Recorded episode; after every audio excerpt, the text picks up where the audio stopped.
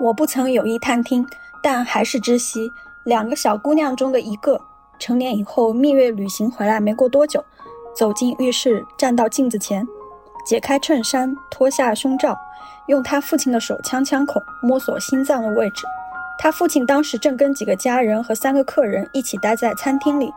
女孩离开餐桌大概五分钟后，枪声响了，水花溅到了倒地的躯体上，如同暴风雨后从屋檐滴落的雨水，总是落在同一处，浸湿疏松那里的土壤，或者说皮肉，直至渗透而入，形成一个洞或一条沟渠，不像从水龙头落下的水滴会流入下水道消失，而不在瓷砖上留下任何痕迹，也不像血滴，随手拿来一块手帕。一条绷带或一条毛巾就能止血，有时也可以用水冲走。甚至如果流血者尚意识清醒，而且不是自残的话，只需用手按压在自己的腹部或胸部，便可堵住那伤口。相反，若是一个伤害自己的人，就不会自救，需要他人相助。我会支撑着他。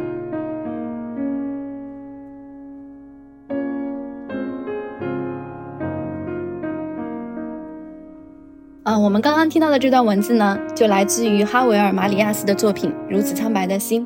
这本书的作者哈维尔·马里亚斯呢，是当代世界文坛最具影响力的西班牙作家。他的作品已经被译成四十四种语言，在五十七个国家和地区出版，全球销量超过八百万册。波拉尼奥称马里亚斯为当代西班牙最好的作家，帕慕克称他为最应该获得诺贝尔文学奖的作家之一。但国内对马里亚斯的关注并不多。研究作者及其作品的国内文献也是相当少的，可能我们的大部分听众都不太熟悉这个作者，所以我们想在正式进入文本之前，对作家的生平做一个较为详细的介绍，应该会更加有助于我们进入作者的写作世界，更能明白他的小说里常常流露出的细致的个体经验与宏大的历史叙事之间的联系。哈维尔·马里亚斯是一九五一年九月二十号出生在西班牙首都马德里的一个知识分子家庭。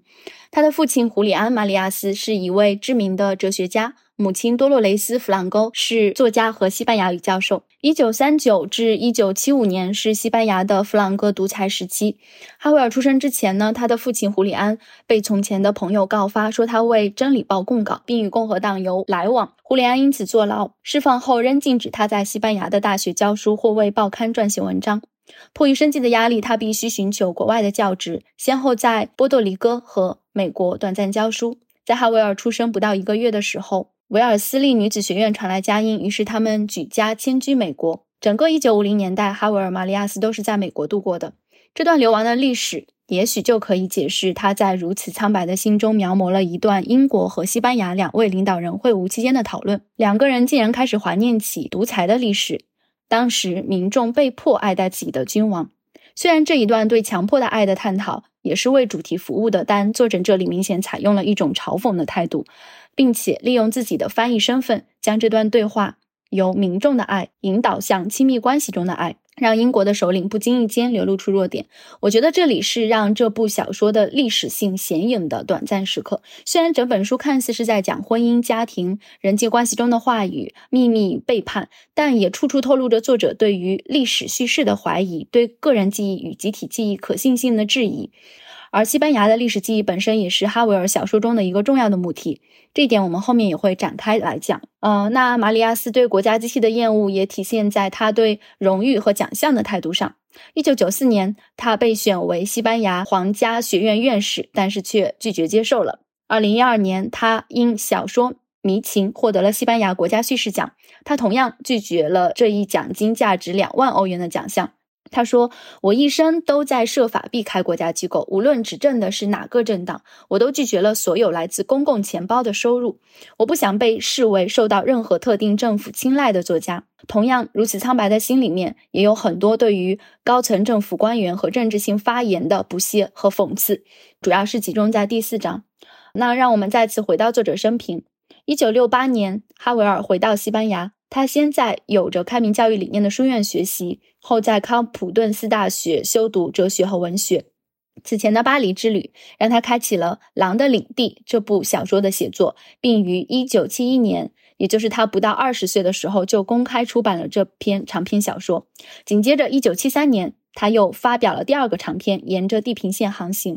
在从康普顿斯大学毕业后的六年里呢，哈维尔没有继续写作，而是集中精力翻译英语经典作品，包括莎士比亚、康拉德、福克纳、吉普林、厄普代克、史蒂文森、布朗、纳博科夫等等。一九七九年，他翻译的劳伦斯·斯特恩的《象迪传》获得了西班牙国家翻译奖。大家听到这里可能会有点疑惑，就是我们前面说他非常的。厌恶国家机器，因而拒绝政府颁发的奖项。那为什么他在这里却又接受了西班牙国家翻译奖呢？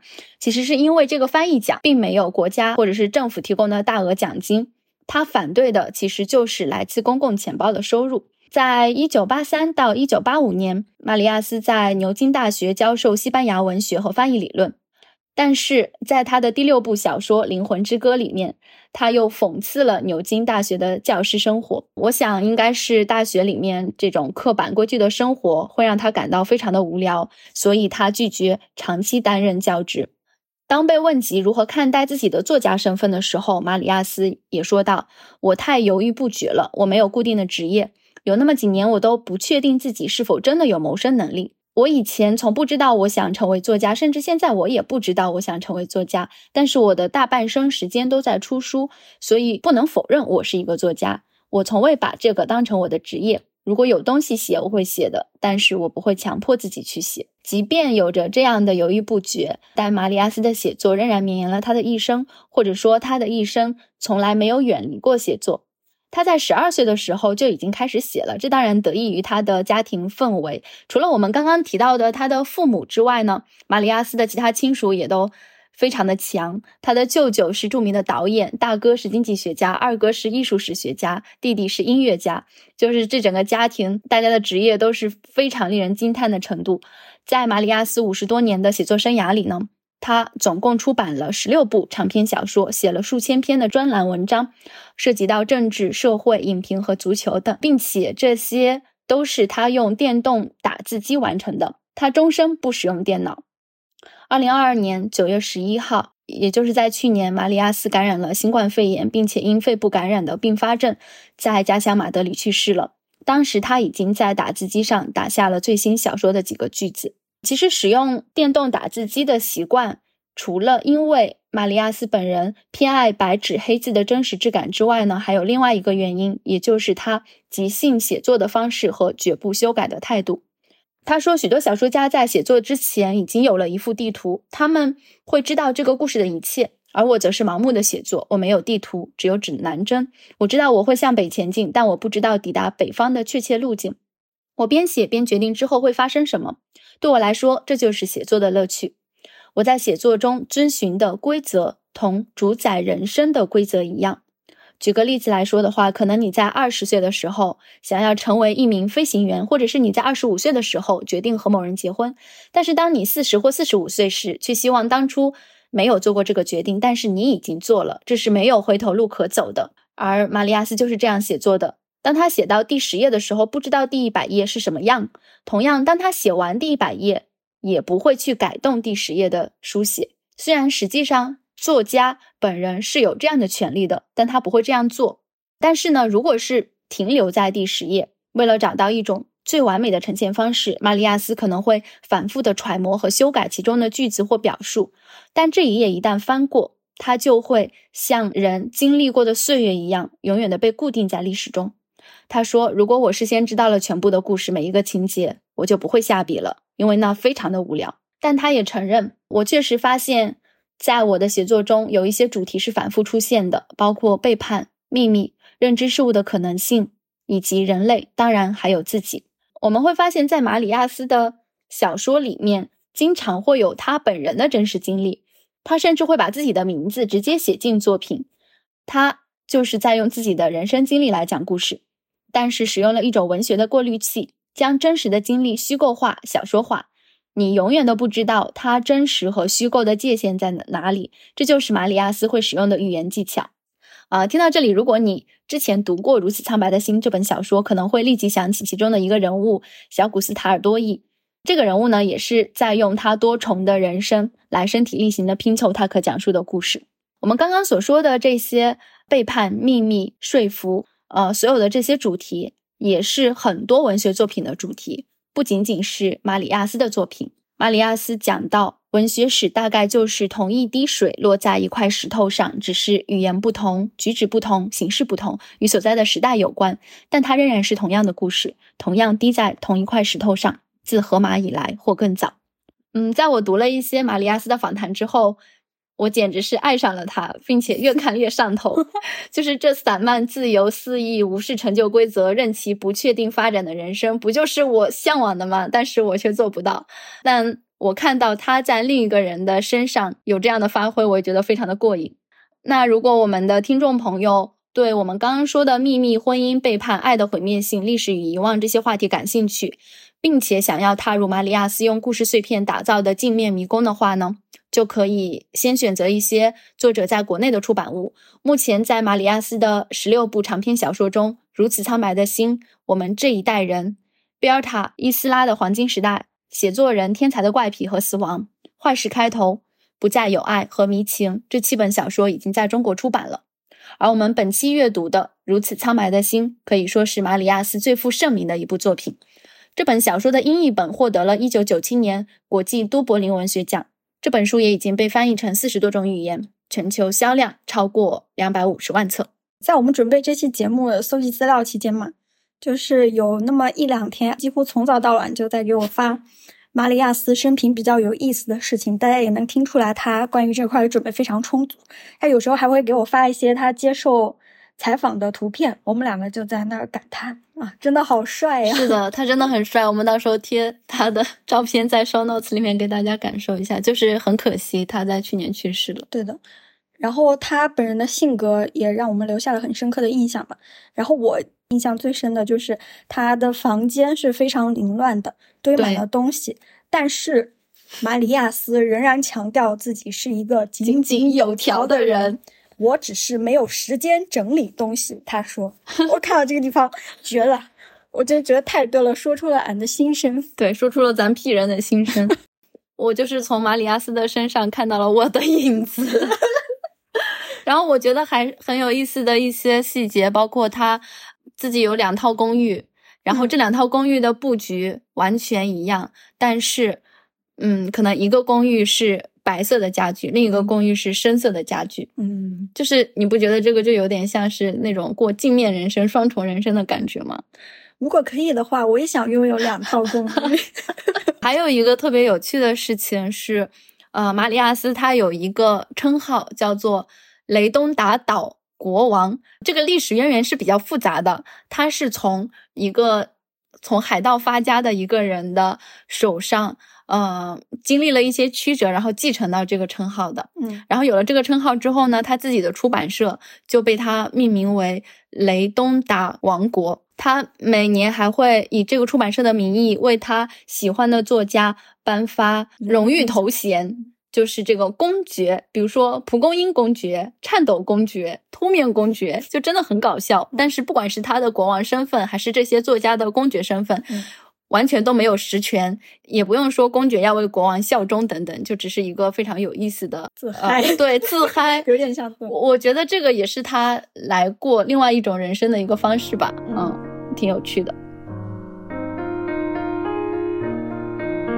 呃，聊完作者生平之后呢，就正式进入这本小说吧。马里亚斯他自述：如此苍白的心是一本充满秘密和怀疑的书，要当心。呃，不知道大家还记不记得我们开头摘自书中的两个段落？这两段内容呢，虽然由我们两个人读出，但是非常自然的接续到了一起，仿佛是来自同一个场景的。但其实它们分别位于小说的第一章开头和第十六章，也就是最后一章接近结尾的部分。我读这本书的过程呢，就像是在黑暗的迷宫中寻找一把解开死亡之谜的钥匙。这本书的叙述者率先给我们一些提示，但不多。随即又将你引向了歧路，那些歧路里回荡着迷宫建造者内心的呢喃与絮语，它会震撼你内心的某个部分，逼迫你想起自己的往事与经验。在你沉迷其中之时，新的提示又会映入眼帘，你立即想起寻求那把钥匙的使命，继续朝可能的出口走去。接着又撞上一个又一个新的秘密，你不得不走上新的岔路，以便让自己的好奇心得到填补。绕了好多远路啊！你是知道的，甚至急迫起来。但是你没有办法得知亲历的这些与最终追寻物之间的关联。此时困惑和恼怒就袭击了你。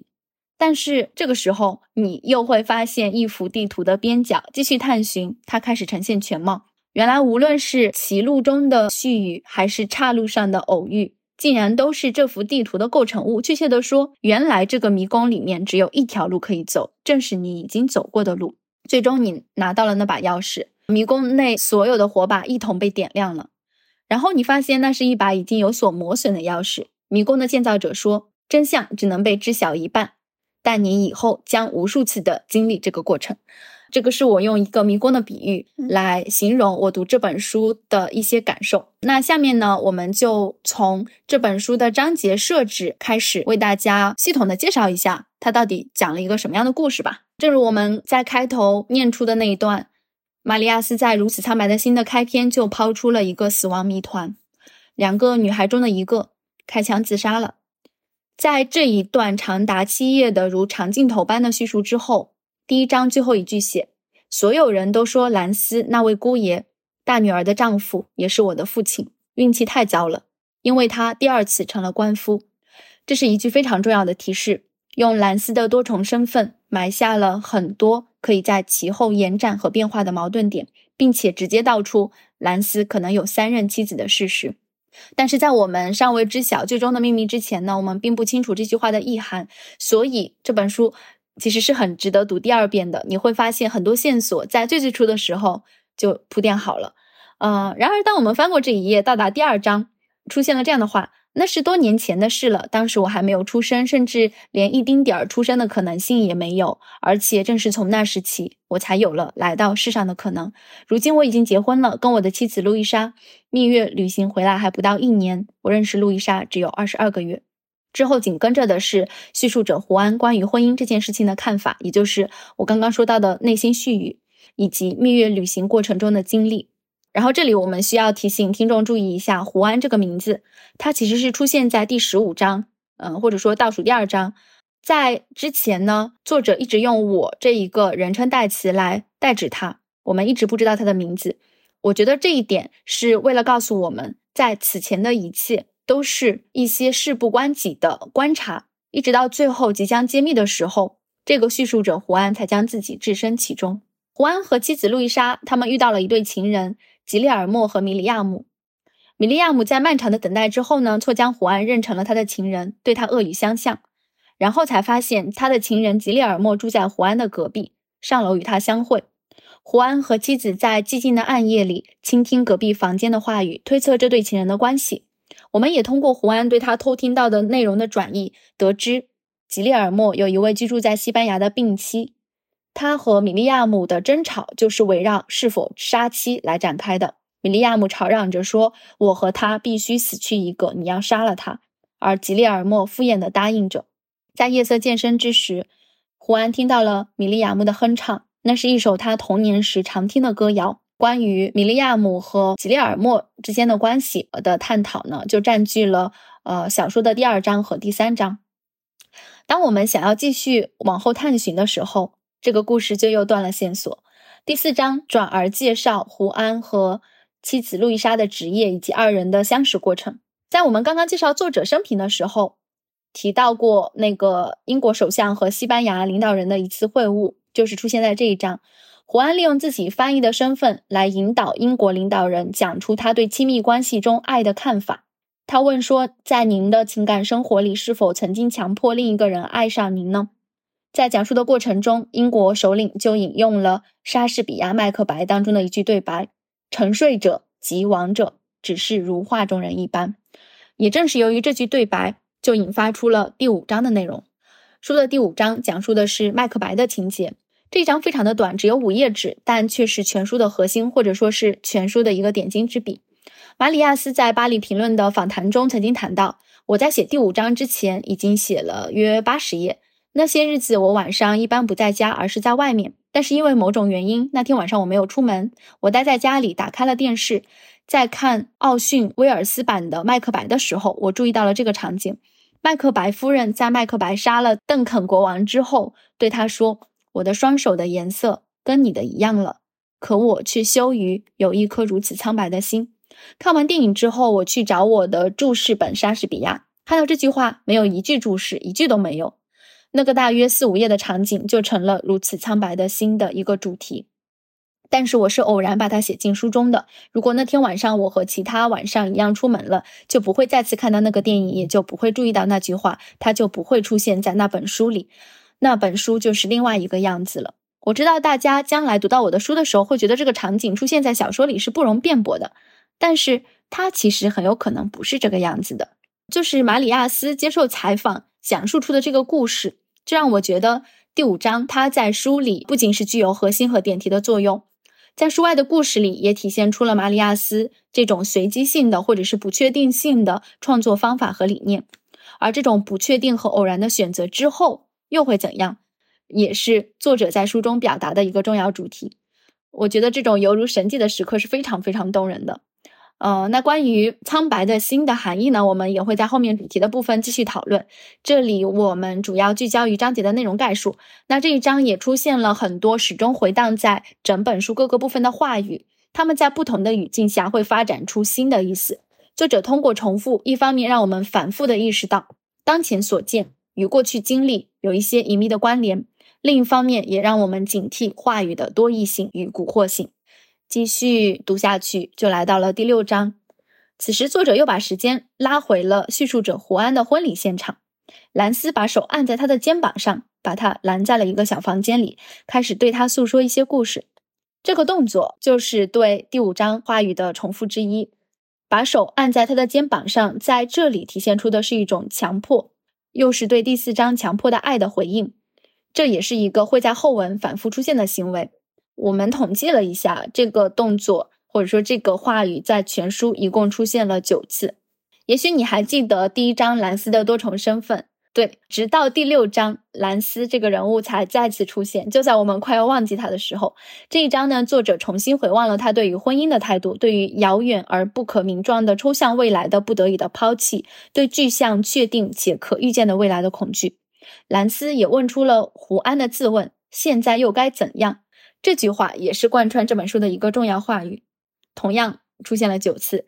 在本章的最后，父亲似乎有一些难言之隐，他对胡安说：“等你有了秘密，或者已经有的秘密，不要说出来。”读到这里的话，我们就可以明显的感受到，作者在这一章开始试图把我们拉回第一章的现场了。当我们带着这股劲儿继续读下去，再次翻页，却发现。哎，又被引入新的故事通道了。第七章似乎书写了三个跟开头的秘密完全无关的故事。也许我们可以看出，第二三章的吉列尔莫和米利亚姆的故事与呃作者对婚姻的怀疑和不适是具有某种对应性的。我们也可以看出，第四章两位首领的对话，呃，是体现了语言的误译和强迫的爱这样的主题词。但是第七章的三个故事，包括戴宽檐帽的手摇风琴演奏家。啊，文具店的初恋女孩，以及父亲的艺术鉴赏家的运势和保安意图烧画的故事，却好像离主题太远了。这些故事如何作为碎片参与到整个小说结构的搭建中来，我们要到后面才会知晓。到达第八章，父亲的婚姻故事再次出现在读者眼中了。父亲兰斯的朋友小古斯塔尔多伊向胡安讲述了他父亲秘密的一部分，这个秘密开始逐渐显影。小古斯说出胡安的姨妈特蕾莎并非死于疾病，而是死于自杀。这个是我们读者已经知晓，但是胡安第一次听说的是。同样，他道出兰斯有过三任妻子，我们就离秘密的核心近了一步。继续来到第九章，这一章是胡安和妻子路易莎在枕上聊兰斯的故事。其实，在枕上看世界也是一句反复出现的表述，全书一共出现了六次，最后一句是收束在枕头便是我的世界。这个世界就是夫妻共享的世界，由枕边絮语搭建的世界。这一次的谈话呢，也生发了对于胡安和路易莎在古巴度蜜月的那天晚上，两个人都在倾听隔壁房间的秘密，但都讳莫如深。对于这件事情的讨论，呃，我们会发现作者从这一章开始已经开始对不同的情节进行缝合了。第九章结束，大概是这本书刚刚过半的位置。在我读这本书的时候，我有一个非常直观的感受，也就是前八章的章节感是非常非常明确的，几乎每一个章节都有它独立的故事情节或者是心理状态的表达。但是到第九章以后，界限感就逐渐消失了。故事与故事、思绪与线索开始发生粘合。我们也能够看到，从第九章开始，作者已经在将之前的故事平行的拉入到新的情节之中。其后，胡安的老相识贝尔塔的故事横贯了第十到第十三章，这是一个非常引人入胜的故事，很吸引读者读下去。所以我下半部分的阅读速度要比上半本快很多，感觉一下子少了很多障碍。此时你不会频繁的走到岔路上去了。贝尔塔呢是胡安的大学同学。当胡安因为国际会议翻译的需要去纽约出差八周的时候，就会住在贝尔塔的家里。自从他出了车祸，一条腿有一点跛之后呢，他就开始和很多陌生男性以通信和交换录像的方式保持联络，以便让自己持续的处于新鲜感之中。胡安参与到的是他和一名叫做比尔的男子的故事。在这位高曝光领域先生的来信和未露面的录像的引诱之下，神秘感驱使贝尔塔要求胡安跟踪比尔，并且答应了比尔的无理要求，请求胡安拍下自己的隐私录像，最终还跟比尔发生了关系。呃，但是在第十二和第十三章，作者又采用了一种插叙的方式，将自己回家之后的一段等待和比尔特的故事对照起来。这两章是这本小说的一次小名奏。在胡安回家后的某一晚，跟路易莎做爱之后，走进书房，却发现楼下拐角处站着一个戴高帽子的人。当时天正下着雨，胡安立刻认出是小古斯塔尔多伊。他那苍白的、模糊的脸正朝路易莎的卧室望着，他在等待，也许等待一个信号。而这次等待和胡安在纽约街头等待贝尔塔和比尔做爱之后上楼的互文性，让作者不得不为。读者展示一场可能性的背叛。嗯，我们会猜测，也许他们都在等待一个关灯的信号。对于等待着的胡安来说，是比尔离开了，你可以上楼；而对小古斯塔尔多伊来说，则是我们要睡了，请你离开。同时，我们也看到，在第二和第三章的米利亚姆的等待也重新被翻起。这三次等待和三个秘密就相互叠印了起来，而这三次等待分别发生在哈瓦那。纽约和马德里三个空间和三种时间也相互叠映起来。那在第十三章呢？作者还特地的讲述了回到贝尔塔楼上的情形。回家之后，他习惯性的将一切归位，就像没有出走，也没有回来。这是一种抹去，一种遗忘，可能也展现了胡安对于秘密、对于已发生之事的态度。他也愿意去遗忘，去抹去。让我们继续看下去。第十四章是对父亲秘密的另一次他述，这一次呢是经由父亲的另一位同龄且熟识胡安母亲一家人的朋友讲述的。我们读者再次离真相近了一步。我们知道了父亲的第一任妻子是古巴人，他死于一场火灾，而父亲兰斯和胡安的姨妈特蕾莎也相识于古巴哈瓦那，这里也是呃胡安和路易莎偶遇吉列尔莫和米利亚姆的地方。好。下面我们终于到达了第十五章，这一章就是全书的高潮，是一次大合奏，所有的碎片都会聚集在此。这一章就是由父亲本人来讲述四十年前的那段往事了，而胡安则是非常偶然的在卧室里偷听到了父亲和妻子的对话，正如他当天在古巴的旅馆里听到那段吉列尔莫和米利亚姆的对话一样，但这次倾听的是关乎自己家族的秘密。呃，这个秘密呢，我们就不准备在这里揭露了，还是希望各位听众可以真的走进文本去探寻这个问题的答案。就稍稍的给一个提示，就是 兰斯的前两任妻子的死都跟他有关，但是他怎么样参与，参与程度如何，就请大家自行探索吧。你这个谜语人，因为把这个谜底揭示出来之后呢，其实会让阅读体验有一点打折扣的，所以为了大家在第十五章那个。兴奋感，嗯，不要被我们影响，所以我们就决定不完全的透露出来。其实最后兰斯也没有把所有的真相都交代出来，嗯，我觉得这个就是真实生活中的情况，可能秘密你只能知晓一半吧。呃，那其实这部小说在这里已经可以结束了，但我们发现，哎，还有第十六章。我们在录音之前交流的时候呢，呃，其实有谈到第十六章，就好像是大交响之后缓缓收束的音符。嗯，当这个秘密被揭示之后呢，似乎永不衰老的父亲变得像个老人了，而胡安也不再纠结于婚姻带给他的不适感。也许婚姻中的秘密就应该永远的凝结在发生的当刻，而我们每个人都会像叙述者胡安一样，听到那首遥远的来自童年的歌谣，缓缓地盘旋在一切之上，永不停息，永不消散。马里亚斯说：“真相并不清晰，它总是一团糟，即使你抵达了它的底部，也是如此。有时候，结局到底如何已经不重要了，重要的是发生过这样的事情，而人们经受了这些。”嗯，那这本书的大致的内容和章节的设置，我就讲到这里。下面我们就来谈一谈小说中一些比较重要的碎片是怎么样通过父亲的秘密这个引力被牵合到一起，最终形成大合奏的吧。嗯嗯，我们接下来先从人物说起，按照出场的顺序，我们梳理出了四组人物关系。第一组呢，就是吉列尔莫和米利亚姆这一对人物关系呢，在对他们的描述中有很多个第一次。就是他们出现的时间是我胡安和新婚妻子在蜜月旅行临近结束的时候，地点是在哈瓦那。然后第一次出现的正面描写是因为胡安他在新婚妻子不舒服而卧床休息的时候，一个人在阳台上漫无目的的张望，发现了这位女士。这位女士刚出场时，作者第一次对她进行了一个正面描写。令人印象深刻的是她的双腿，原文是牢牢地扎在路面上，蹬着又细又高，或许如长针一般的鞋跟。仿佛稳稳地扎在地上的不是鞋跟，而是他的双腿，仿佛折刀插进潮湿的木头里。然后大家注意，这双折刀插进潮湿的木头里一样的双腿，在小说后面还会多次的出现。而后呢，我就被这位女人错认为是她正在等待的一个认识的人。而女士走进酒店之后，终于发觉她要找的并不是我，而是我隔壁阳台上的一个男人。在误会解开之后呢，女士就进入了酒店，去和她真正要约会的男人碰面。从这里开始，对这对男女的描述就全部都是从我作为一名口译员对于语音细节把握的敏感性出发，隔着酒店的墙来知晓并且推测一些非常有限的信息，比如这位女士名叫米利亚姆。是一位古巴人，而他的约会对象叫吉列尔莫，家有病妻。吉列尔莫声称自己的病妻时日已不多。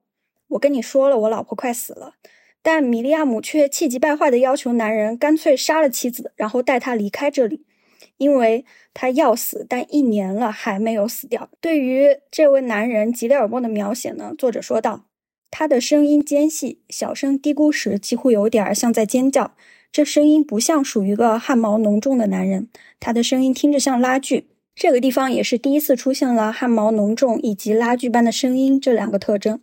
而对于两个人之间的关系呢，胡安是这样推测的。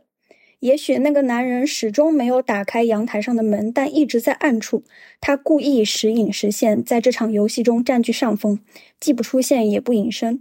这里也是第一次指明这对男女关系之间的不平等。吉列尔莫显然占据了游戏的主导地位。然后从隔壁房间的声音来听呢，米利亚姆与吉列尔莫大吵一架，然后又悄然和好。从阳台又传来了米利亚姆哼唱的歌谣。这首歌谣令胡安感到震惊和寒意，因为小时候胡安的外祖母经常哼唱给他听。而这首童年回忆歌谣呢，直到他听到米利亚姆的哼唱，胡安才意识到故事中包含的恐怖的意味究竟有多强烈。这个歌谣讲述的是一个新婚妻子在洞房之夜被巨蛇或者说被她的丈夫给吞噬了，然后留下一床血污的故事。此处呢，也是从米利亚姆的口中哼唱出的。小说中第一次出现的这首古巴歌谣的地方，刚你讲到的吉利尔莫和米利亚姆这一对呢，呃，他们是情人关系嘛。然后吉利尔莫他是西班牙人，米利亚姆是古巴人。吉利尔莫有一位西班牙病妻在家中，其实刚好可以跟隔壁房间的胡安和路易莎对应起来，因为当时路易莎也是生病的状态。嗯，但是呢，胡安却忙于观察米利亚姆，而没有及时照顾妻子。在吉利尔莫和米利亚姆这段关系里面呢，其实存在一个情人要求丈夫杀妻这样的表达，而在小说的后面，胡安和路易莎也都有过担心自己可能被对方杀掉的这种担忧，这其实是夫妻之间的一种不信任的表现，而这种秘密和怀疑其实是存在于很多的夫妻关系当中的。当然，这里的杀妻也同样对应着兰斯和他前两任妻子之间发生的事情。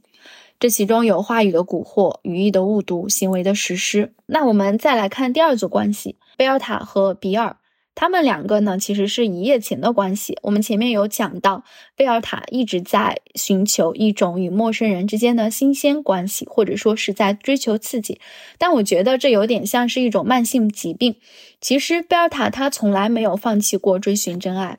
我读出了一种他其实想要追求稳定关系的意思，但是那种对于等待或者是期待的痴迷操纵了他。导致他反复的进入一段又一段不确定的关系中，对方出现、停留又消失，这个场景出现了很多次。比尔也是一样的。当最终胡安来追问贝尔塔和比尔的进展的时候，比尔这个人已经被贝尔塔遗忘了，因为他可能发生了一次关系之后就消失不见了。呃，我觉得这里其实又设置了第四种等待，贝尔塔始终在等待。那个男性陌生人的来信，等待对方寄来录像，等待对方发来约会。而贝尔塔的这种生活似乎是婚姻生活的一个对照。用书中的语言来讲的话，就对应着那种遥远而不可名状的未来，对应着一种不确定性。但是贝尔塔的经历却向我们诉说着，这种婚姻的反面可能也并不是一种好的选择。此外，在这个关系里面呢，胡安其实为贝尔塔录过私密录像。包括这个录私密录像的事，也包括他帮助贝尔塔跟踪比尔的事，都被他藏起来了，成为了他和路易莎之间的秘密。胡安和贝尔塔遥远的过去，也就是他们在念大学期间其实发生过关系嘛，这件事情也同样是胡安的秘密。在贝尔塔的部分，呃，另外还有一个细节就是他在跟比尔约会之前呢，曾经向胡安借过避孕套。胡安非常自然的告诉贝尔塔说，在我的洗漱包里。这个表现不由得会让读者猜想，胡安他就是随身带避孕套这个行为，是否就预示着他对于他跟路易莎的婚姻是不忠的？但是因为没有更多的线索，我们也并不知道答案。可能作者在这里设置这个细节，也是为了给我们一个想象的延展性的空间。对，包括胡安结婚的时候，他老爸的态度也让我觉得好像是侧面在说他婚前是一个比较浪荡的形象。但是我不知道他婚后什么样。嗯，对的，因为他我们讲的太有限了。是的，他结婚也很晚，而且他好像对于婚姻非常排斥嘛。他追寻的就是类似于贝尔塔这种，就是不可控的未来。嗯，对。第三组关系呢，就讲到胡安和他的妻子路易莎了。其实作者对于婚姻的一个探讨是贯穿了整本书的。胡安和路易莎之间有很多的秘密，因为叙述者是胡安，所以他的秘密可能。已经半诚实的讲述给了读者。我们已知的部分，除了刚刚说到的贝尔塔的故事、被刻意隐去的古巴情人的故事之外，还有胡安对于文具店女孩尼耶贝斯隐秘的爱。虽然这种爱已经被岁月冲散了，但是当他再次见到那个已经身材走样、样貌远远老于实际年龄的尼耶贝斯的时候，他还是会忍不住的想：当时如果向他表达了爱意，会不会拯救他于一生被绑在文具店的困境里？呃，甚至还有胡安对于路易莎和小古斯塔尔多伊之间关系的怀疑。他发现了小古斯的等待，他想象着小古斯曾在他出差期间占有过自己的妻子，但是这些想法并没有跟路易莎分享。比起那些连绵不绝的枕边絮语，那些对于童年和少年时期经历的回望，那些对他人故事的重述，夫妻之间似乎看起来是无话不谈的。但是除了那张床。那个枕头所象征的区域之外，其他的地方又几乎是一片漆黑，充满秘密的。最后，胡安似乎也不再执着于此，正如兰斯对他的警告一样：“等你有了秘密，或者已经有了秘密，不要说出来。”最后一对关系就是胡安的父亲，也就是兰斯，他与三任妻子之间的关系。但是在小说的一开始呢？我我觉得作者是比较谜语人的。我我反正读到第一章的时候，我比较懵。比如说关于特蕾莎的死，作者说到，她原本应该算是我的姨妈，又永远不可能成为我的姨妈。我当时看到这里，我就在想，哦，你们这家关系到底是什么？怎么这么混乱？就是作为读者的我们呢，其实也是在后面随着小古斯父亲的一位教授朋友，以及兰斯本人对路易莎的讲述，才缓缓的将这个故事揭开。嗯。这里有一个叙述上的轨迹，就是在阅读的过程中，我们很容易被两姐妹与兰斯之间的关系，他们到底发生过什么所吸引，而且迫不及待的想知道特蕾莎自杀的真相。嗯，但一直到小说进入尾声，我们才真正意识到那第三个女人的存在。嗯，准确的来讲，这第三个女人是兰斯的第一任妻子，原来兰斯在年轻的时候呢，遵从父亲的愿望，远赴古巴担任外交官。在那儿，他与一位古巴的女子按照天主教仪式结婚了。这个女子就是格洛丽亚。但是呢，婚后他很快就厌倦了这种生活，然后又适逢特蕾莎一家去古巴度假，兰斯跟特蕾莎两个人一见钟情。但是由于天主教不允许离婚，特蕾莎在回国前与兰斯诀别的时候就绝望地说道：“我们不可能结婚，那是不可能的。我们唯一的可能就是有一天他死了，而那是不可能发生的。”然后这个地方就出现了一个特蕾莎呃把手放在兰斯肩头的动作，这个动作的小细节在小说中会反复出现，且每次出现的时候呢，作者都赋予了这个动作不同的意涵。然后我是看到小说结尾才幡然醒悟，还有第三个女人的嘛，就是你刚才不是已经说到你二刷的时候，嗯呃，又会发现很多新的细节。就是我们再返回到小说的开头的时候呢，原来在第一章就已经揭示了，就是那句轻飘飘带过的。因为他第二次成了官夫，嗯，所以说我们 才发现，原来兰斯在特蕾莎之前还有一名外国妻子，就是格罗利亚。这个地方首和尾又形成了一个完美的闭环。是的，嗯，我们刚才提到的好多男男女女他们之间的关系，他们每个人身上的特征，其实都有一种隐隐约约的平行的关系。我们在阅读的过程里发现呢，作者会描述男人的某些相似甚至是相同的外貌特征，似乎在故意的将他们混淆为同一个人。这一点尤其集中在比尔这一位神秘男性的身上。他有着多毛的手臂和胸脯，和胡安·吉列尔莫是一样的。他左手戴戒指和表，正如吉列尔莫，由此也引发了胡安怀疑他就是吉列尔莫本人。但是最终这个。谜底也没有揭晓。嗯，呃，他喜欢披风衣，而非把双臂伸进袖筒。胡安的父亲兰斯也有同样的习惯，他穿修饰腿型的西班牙特色长裤。胡安甚至是西班牙的领导人也穿着同一款的裤子。嗯，呃，然后还有你刚刚说到的那个如刀具般的嗓音，对，如刀具般的嗓音，也正是吉列尔莫他的一个声音特征。这些外貌特征，我感觉一定是作者特地设置的。小说最后一章写到：“胡安对于吉列尔莫这个他没有见过的男人的猜测，对于听过声音的人很难不去联想他的长相，所以我有时给他配上比尔的脸，留着胡子，这是最有可能的。也许正是他本人。在这座人头攒动的城市里，我也有可能碰上比尔。有时我又把他想象成演员肖恩·康纳利，我儿时心目中的英雄。他在电影里的造型也常有胡子。”多么了不起的演员！我也会给他安上小古斯塔尔多伊那张猥琐的消瘦的脸。小古斯塔尔多伊有时留胡子，有时剃掉，或者是兰斯的脸。毫无疑问，他年轻时也留过胡子。在他住在哈瓦那和那之后的一段时间里，在他终于娶到特蕾莎，并和他一同去度蜜月的时候，或者是我的脸，我没有胡子，也从未留过，但也许某天我会留的。等我再老一点的时候。好让自己的样子和我父亲现在的有所区别。他现在的样子，我大致会记得。而女性角色呢？作者同样将他们联系在一起，在第十五章写道：或许格罗里亚、米利亚姆、尼耶贝斯、贝尔塔，或是路易莎，在最后的挣扎中转过头来，仅仅那么一瞬间，用他近视的无辜的眼睛看到兰斯，我的父亲，看到他那他那。袒露着毛发浓密的胸膛，他跟比尔还有我一样毛发浓密，能给人以保护和依靠的胸膛。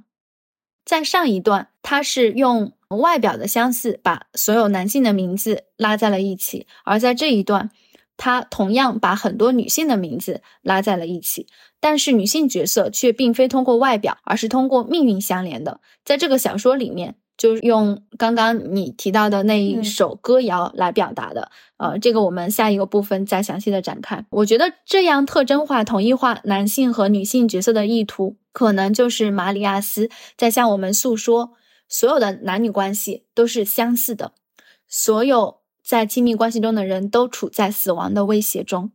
文本中也有一句话说：“吻一个人和杀一个人看似截然相反。”讲述却能消除两者的差别，使亲吻和谋杀之间立即产生某种关联，建立某种象征。而他正是在用自己的笔诉说语言和讲述的危险性。这也让我联想到他在讲自己小说中的重要主题时谈到的一滴水落在石头上的比喻。呃，就是语言可以给予一切看似无关联的事物以关联。倘若我们仔细看的话，总会发现任何两个物品之间的相似点。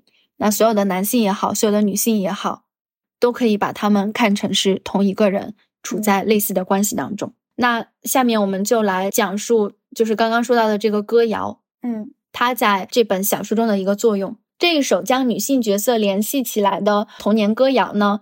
具体讲述的是一位美丽无比、家贫如洗的姑娘，被一个潇洒富有且前途无量的外国男子求了婚。这位男子定居在哈瓦那，生活无比奢华，雄心勃勃要做一番大事。而姑娘的母亲是个寡妇，与她的独生女相依为命，或者说一心指望女儿嫁个好人家，毫不犹豫地答应了这桩婚事。但是婚礼当晚呢，这位母亲大概是半出于疑心，半出于私欲，守在洞房门口。此时听到他女儿在漫漫长夜里一遍又一遍的用歌声求援：“娘啊娘，耶耶耶，蛇在吞噬我，耶耶耶。”贪婪的母亲可能产生的警觉之心，被女婿反反复复的古怪回答消解了。他透过房门一遍又一遍的给他唱道：“谎言，我的岳母，耶耶耶，我们正在玩耍呢，耶耶耶，依照我们家乡的风俗，耶耶耶。”第二天早晨，母亲同时已是岳母的她，准备进入洞房送早餐，期待看到新人幸福的笑脸，却只见到一条巨蛇盘踞在已经散架、满是血污的床上，而她那倒霉的刚做了新娘的宝贝女儿却不知去向。这一支胡安在童年时聆听过的歌谣，在后面被米利亚姆唱出，并在他父亲叙述过往的时候，长久地回荡在他的心里。你这个谜语人，为什么回荡呢？就是因为。这首歌谣跟他父亲的秘密其实是有着非常非常隐秘的关联的。然后我们就最多提示到这儿了，更多的不说了，大家还是去看书吧。嗯，然后这本书里也写到，这个故事引发的其实就是一种女性才会有的恐惧，一种女儿、妻子、母亲、岳母、祖母和保姆才会有的恐惧，与在马德里、哈瓦那或任何一个地方的女人们从白天一直哼唱到次日黎明的那首歌中传达的恐惧同出一辙。我觉得作者也是在借这首歌谣传达出一种女性的共同命运。嗯，那在这本小说里面呢，其实还有很多值得我们去深挖的细节。我们会再举几个例子来体现它跟小说最后那个惊天秘密的关系。下面一个，我们想说一下第五章提到的《麦克白》。在第五章呢，作者引用莎士比亚《麦克白》中的语句，在整本小说中搭建了一种重复的咒语。我们现在来复述一下与这本小说有关的麦克白的故事。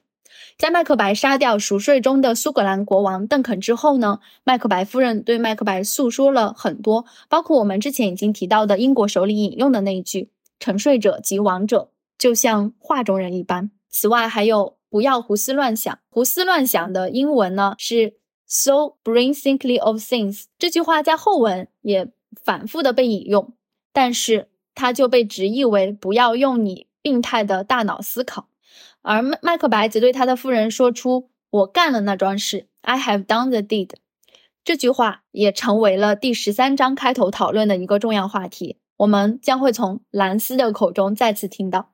而麦克白夫人想要陷害仆人，并将邓肯的鲜血涂上仆人的面庞时，他说出了点题的那一句：“我的双手的颜色跟你的一样了，可我却羞于有一颗如此苍白的心。”在这里，我们可以探讨一下这个苍白 （white） 的意涵。作者自己也在书里面写到，white 它既可以指苍白、惨白，引申为胆怯、懦弱，也可以指洁白、纯洁、一尘不染。因而，这是一个双关语句。秘密的未知者和已知者都可能拥有这样一颗如此苍白的心。这里依旧是玛里亚斯对于话语多义性的把玩。当然，在这个故事里面呢，麦克白夫人。是麦克白杀人的唆使者，亦主动的成为了麦克白杀人事件的同谋。他最终被这个继承事实折磨至疯癫。这整本书就跟麦克白的故事形成了一个非常完美的互文。然后这个情节呢，同样的跟父亲最终的秘密是相互映射的。哎哎，不得不说这里的提示又多了一点，但我们不能继续往下说了。究极谜语。那我们下面再来聊一下之前说到的看似和主线无关的第七章里面的故事。这里我想特别提到保安意图烧画这个事件。被保安马特乌盯上的这幅画呢，是伦勃朗的《月亮女神阿尔忒弥斯》。我们也会把这幅画放在我们的收 notes 里，以便给大家更加直观的印象。这幅画呢，呈现了三个女人的形象，主人物阿尔特密斯位于画面正中偏右的位置，占据了画面的大部分。保安马特乌认为她过于肥胖，以至于无法忍受。左下角是一名侍女，正端着一个酒杯，请阿尔特密斯饮用。而保安马特乌认为侍女的背影很美丽，但是她永远无法回过头来。然后在黑暗的背景中，画面中部偏左的地方有一位若隐若现的老妇人。保安马特乌认为，你永远都无法知道老妇人究竟有什么作用。就是这些，这幅画的固定性和继承性让马特乌无法忍受。他希望阿尔特密斯喝下酒杯中的什么东西，这样子侍女就能够起身转过头来，让他看到那个美丽的容颜。但是这幅画已经画成了，他想象中的这些没有办法发生，所以说他想要毁掉这幅画。嗯，我们可能在这里会回想到麦克白夫人的那句“沉睡者及亡者如同画中人一般”，他们的生命停留在某一处，于是未来的每一天只能活在照片中的一瞬。如果画中人也有象征意味，那对于马特乌来说，他口中的胖女人就好比是妻子，这个侍女就如同情人或者是行刑人啊，因为他杯中的那个可能是一杯毒酒，老妇人则可能是岳母，她非常无助地望着眼前的一切，却没有阻止。这位保安，他想要用打火机烧掉这幅画，就像毁灭一种被定格的证据，这又何尝不是对后文蓝斯秘密的指引呢？到这里，我们的提示就更多了，嗯，大家可以看到最初那个歌谣的故事，然后到麦克白的故事，到这里，呃，伦勃朗画中的故事。就是这三个已经是一个完美的对应了，大家可以从这三个故事里面去推测出蓝丝的秘密。所以我觉得这个就是作者为我们构造的涟漪的一圈一圈的那个形成的过程吧。嗯，然后对于这幅画中场景的解读，呃，其实叙述者也给出了两种说法。第一种说那个杯中是阿尔泰米斯丈夫的骨灰，另一种说法说杯中是毒酒。而这两种说法就分别象征着扩展生命和结束生命。这里的两种解读方式的探讨，同样指向话语的引导性。事实是无人知晓的，我们不知道这幅画究竟表达什么样的意思。呃，听者的耳中只能留下话语的痕迹，是话语而不是事实传递了行动，或者说听者愿意相信哪一种话语，它就会导向哪一种结果。嗯。啊，接下来我们再来探讨一下胡安跟他父亲兰斯职业的作用吧。他们分别是翻译和艺术鉴赏家。这个翻译的身份自然不用多说了。如果你意识到了这是一部探讨话语的可操纵性、可更改性以及危险性的小说，就会理解翻译这个身份是能够非常方便的为主题服务，并且让在不同的地点和场景下偷听的情节很自然的展开。那兰斯的艺术鉴赏家的身份呢？我们认为这体现了权力对于话语的干预。在小说的第七章，玛利亚斯用相当长的篇幅介绍了父亲的职业往事。鉴赏家可以决定一幅画的真伪，他用话语操纵判断，从而获取了大量的财富。这个职业仍然是指向小说的主题之一——话语的迷惑性。那最后再来说一下这本小说一个形式上的特色吧，就是括号的运用。这本书全书共使用了四百八十多处括号，非常丰富。括号中的内容，或者是对叙述内容的细节补充，比如说补充了这个物品的颜色、某一个事件发生的地点，或者是描述叙述者的心理感受。但这里描述心理感受的时候，多用的是嘲讽的语气，或者要提醒读者来参与其中。在括号里，作者使用第二人称，以便提醒读者的注意。啊，但这个括号的最佳作用就是在第十五章，也就是小说的最高潮处，括号被发挥到了极致。在胡安偷听兰斯叙述四十年前的旧事的时候，他发觉那个故事与他之前所经历、所知道的故事发生了重叠。括号之外是兰斯的讲述，而括号里是胡安的思绪。括号内外就构成了一种超越时空的共振，尤其是。我们会发现，括号里的话语已经是我们读者读过不止一次的叙述了，这种共鸣感就会更加强烈的显现出来。呃，那我们讲到这里，就不得不引出一个作者马里亚斯自创的概念或者是写作技巧了，也就是回音或共鸣体系。马里亚斯在巴黎评论的访谈中自述，在我的小说里有一种我称之为回音或共鸣的方法，一个句子反复出现，有时会有所变动。我追求的不是一种简单的重复，而是让人联想到他以前出现的场合。如果我预见到某些东西会在书中再次用到，我就会记下他曾经出现的页码。我们查阅了一些研究玛利亚斯的文献，也找到了对这种写作技法的分析和说明。陆彦平在唯一可能的真实恰恰是没有被诉说的这篇文章中就指出，何谓回音或共鸣体系呢？简而言之，是部分性重复，一个词语、一句话、一个想法、一个引证，在作品中重复出现，每一次都会收获到不同的意义。这个体系有两重作用，首先。作家依靠重复，把事件叙述和思想表达巧妙地连接起来，构建框架以支撑其主题思想。第二就是回音体系，通过词句等的重复，凸显了叙述者的思想，有利于加深读者的印象。马里亚斯在接受 Vogue 采访的时候，也有再次提及这一创作手法。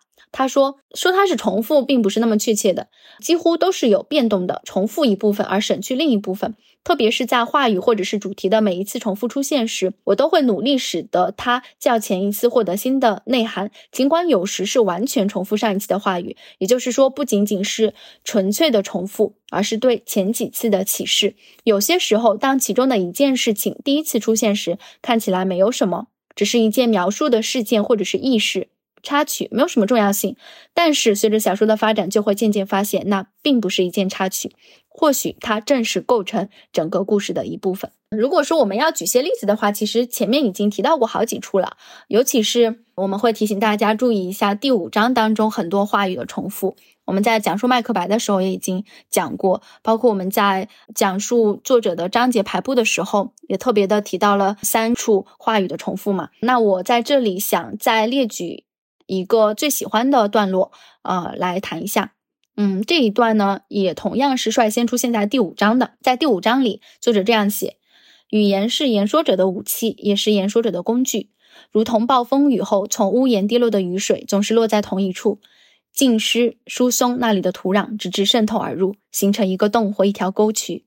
语言不像从水龙头落下的水滴会流入下水道消失，而不在瓷砖上留下任何痕迹；也不像血滴，随手拿来一块手帕、一条绷带或一条毛巾就能止血，有时也可以用水冲走。甚至如果流血者尚意识清醒，而且不是自残的话，只需用手按压在自己的腹部或胸部，便可堵住那伤口。听众朋友们，听到这里有没有觉得这一段话很熟悉？就是它其实是我们在开头已经读过的。而且我们在开头也说了，开头的那一段是出现在小说的第十六章，嗯，那这一段呢是出现在第五章，在这里作者是借麦克白的情节来探讨语言的重要性和危害性。呃，这段话的第二次出现是在第十二章，当时是这么写的：雨水顺着屋檐滴落，总是落在同一处，浸湿疏松那里的土壤，直至渗透而入，形成一个洞或一条沟渠。这洞和沟渠就如同贝尔塔的。我见过并拍摄过的私处，也仿佛是路易莎的那个片刻前我刚停留过的地方。那这一段话在这里其实是发生了一些变化。在这里呢，是胡安怀疑小古斯塔尔多伊和他的妻子发生过关系，并且由当下的雨夜来生发的这样一种感受。嗯，同样的表述，但是意涵却发生了很大的变化。第三次出现呢，就是我们在开头读到的那一段，呃，在第十六章。这一段其实是作者想象中的情景，而这个情景跟呃小说的第一章特蕾莎的死是相互连通的。我们刚刚听到的出现在第五章的那一段，它的本体是语言；第十二章的那一段是雨水落在某一处，而这里它的本体是水龙头中的水花。这段话跟第五章的落脚点是不一样的。第五章到了堵住那伤口就结束了。但是这里呢，它落脚于我会支撑着他，其实是表达了胡安对于婚姻的新的态度。他愿意跟路易莎在呃婚姻里相互支撑，继续走下去。这个是我举的一个例子啊。但是在这本书里面，呃，不管是短语还是句子还是段落，重复的语句有非常非常多，大家可以嗯在阅读的时候留意一下。这个作用会在第十五章集中的爆发。嗯，呃，正是由于马里亚斯运用的这种重复的咒语，尤其在第十五章的时候，它几乎构成了一种咒语的封印，而读者正处于咒语塔的中心。当我在读第十五章的时候，就真实的感受到了从心脏开始发射涟漪信号，我的身体形成了一个大的共鸣腔，体内响起了巨大的轰鸣，心脏也跟着震颤起来。我之前跟昨日之海的主播四七，呃，聊这本书的时候，他形容这种感受是交响乐，我觉得简直太准确了。就前面短暂的情节或者是思绪碎片，可以看成是某个单独的乐器独鸣，而在这一章，则是全部乐器的一次大合奏。马里亚斯真的写出了一种排山倒海的力量。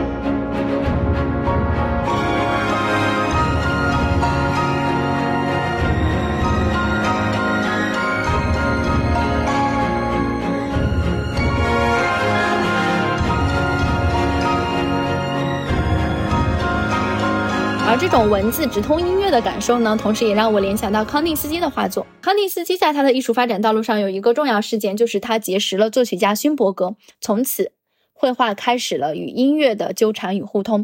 康定斯基说，他作画就如同勋伯格作曲，画面中的意象是有声音的。而他的这种说法给了我一条欣赏抽象画的新的思路，就是把它当成一首可以流淌于耳畔的交响曲。而我们所处的真实世界中存在的一切，则是它的杂音。嗯，康定斯基的抽象画多是用几何图形的，尤其是圆形和三角形。这些几何形彼此切割，形成棱角分明的色块。黑色的曲线遍布其间，部分的轮廓使用渐变色彩，的确很容易会让人联想到旋律。马里亚斯也在访谈中讲到，他说：“我认为音乐可能是最高的艺术了，在某种程度上，我想要用文字做同样的事情，但这是不可能的。文字的问题在于，它们不可能没有含义，而音乐是神圣的，它可以没有含义。但是有些音符瞬间能让你感到忧伤，为什么呢？通过文字，你讲述糟糕的或者是悲伤的事情。”当然会让读者感受到相关的情绪，但是音乐对于情绪的传导却是非常神秘的。它虽然说文字很难抵达这种音乐的高度和神秘性，但我觉得这本小说其实是有做到文字和音乐的连通的。嗯嗯。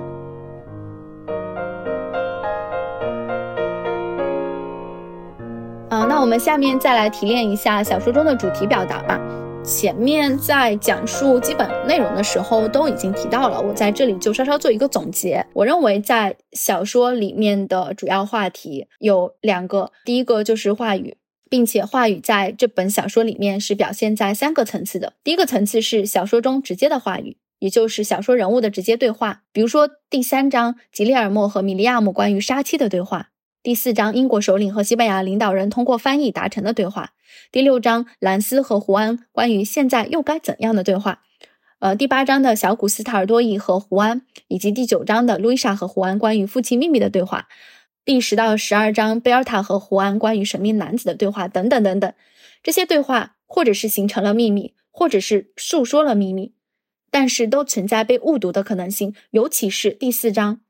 经由翻译的对话是一种明显的误导与误解，而马里亚斯认为所有的话语其实都是经过翻译才能抵达到另一个人的耳中的，它所造成的后果其实取决于听者对他的理解，因此倾听被描述为危险的。那第二个层次是叙述者内心的话语，我们会发现每一章在情节发展之外呢，都会插入叙述者的心理描写或者是一种思索。马里亚斯以叙述者的思索颠覆了第一人称叙述通常拥有的比较稳定的叙述根基。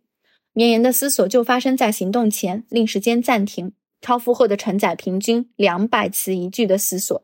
这种思索探讨婚姻造成的不适感、选择对未来的影响、记忆无法被留住和还原，以及倾听者如何成为行为者的同谋等等，与情节本身相关度很高的话题。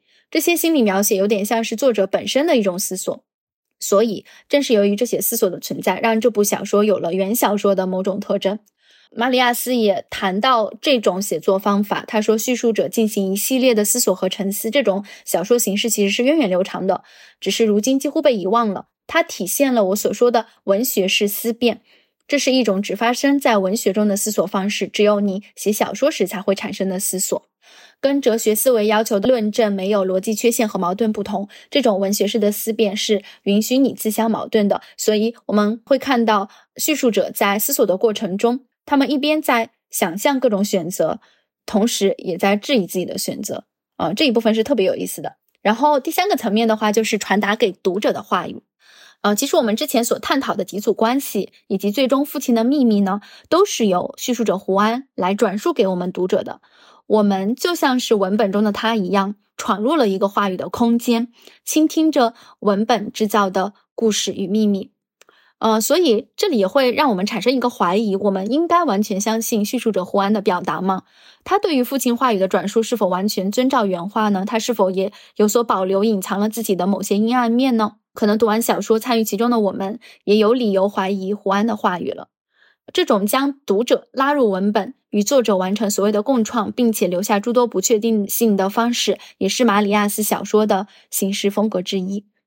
嗯，OK，那是这是第一个主题，三个层次的呃话语的表达。然后我觉得第二个主题就是秘密。正如作者所言，这是一本秘密之书，而书中的秘密则是有三种存在形式。嗯，第一种就是婚姻中的秘密。这个我们前面已经讲到过了，就是在三组的婚姻关系中呢，都存在各自的秘密。吉列尔莫和病妻兰斯和胡安娜，也就是他第三任妻子之间，都是存在杀妻的秘密的。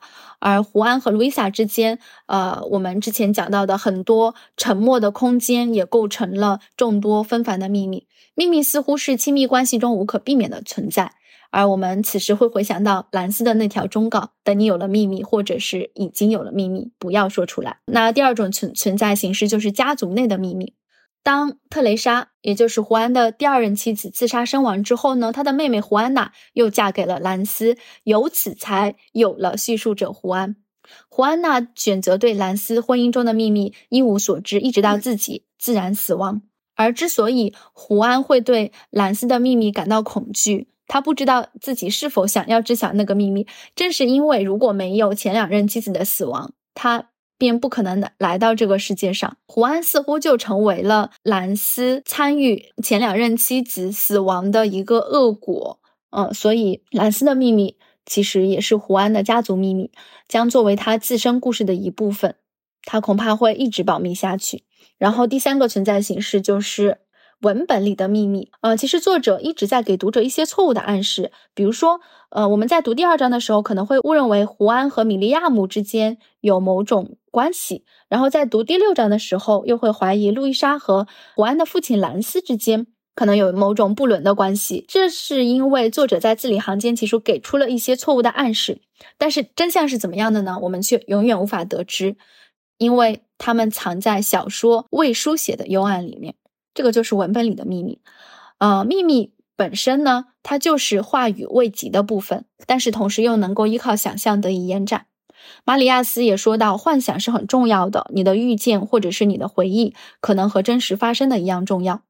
我们讲我们自己的故事的时候，往往只提那些正面的事情，但是构成你的，也有你生活中的负面的部分，你没做的，你拒绝的，你不敢做的，你怀疑的，你抛弃的，你梦想的，你期望的，你搁置一边的。你没有学习，但是认为自己会学习的；你没从事的工作，尽管你想得到，但是他们没有给你的工作，这些非你也是你的一部分。我们都避免谈论这些事情，即使是对我们自己，似乎他们并不重要。而在我的小说里，我想让他们有价值。我想作者所书写的这些秘密，就是他所说的那些非你的部分。而正是这种非你，呃，让这部小说焕发出了一种特别特别神奇的魔力。这个是第二个主题词秘密，然后我们在阅读的过程里面还会发现，作者在文本的设置上有对于话语和秘密的一些隐喻性的表达。在我们阅读的这本书里面的目录设置其实是非常有趣的，我们会看到十六章的章节，每一章节的下面都对应着一个火柴，这个火柴从第一章到。第十六章，它是一个逐渐燃尽的状态。作者马里亚斯在接受采访的时候，有引用过福克纳的一段话，说：“在黑暗的田野里，擦亮一根火柴，不会让你更清楚的看到任何事物，但是可以让你更清楚的看到周围的黑暗。而话语也是如此，说出来的部分就是那点燃火柴的光亮，而更多的真相是隐藏在黑暗中的。”呃，我觉得这个是呃文本里面对于话语和秘密的其中一个隐喻性表达。然后第二个的话是作者所说到的照片和录像。其实我们也可以把话语看成是留住瞬间的照片和影像，而未成像的部分则是进入秘密的。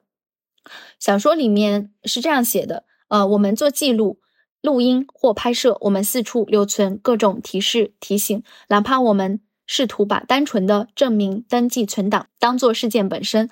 那么从一开始起，就只有记录、录音或录像的举动真切的发生过，只有这些而已。哪怕有这些记录可供我们一遍遍无尽的复盘过去的所有细节，我们仍必定会失去事件发生的那个时刻。而我们所失去的那个时刻，可能就是这种秘密显影的时刻吧。就是秘密永远会埋藏在历史的尘埃之中。嗯。然后阿星讲的是话语跟秘密之间的一个关系。然后我从这本小说里面提炼出的一个主题是历史与遗忘。如此苍白心呢？这本书虽然没有直接讲述历史，但作者在虚构之中是加入了真实的西班牙历史背景的。这里我们要从西班牙内战的历史说起。从一九三六年到一九三九年，西班牙内战也是第二次世界大战爆发的前奏。内战的对阵方一边是共和国总统带领的共和政府军。另一边是以弗朗哥为中心的西班牙国民军。一九三九年，西班牙国民军获得胜利，西班牙第二共和国也随之解体。而在战事结束之后呢，弗朗哥便开始了对战败者的疯狂清洗。这一时期失踪人口大量增加。据统计呢，在内战期间及其后的弗朗哥主义时期呢，伤亡人数总计大约在五十到六十万人之间。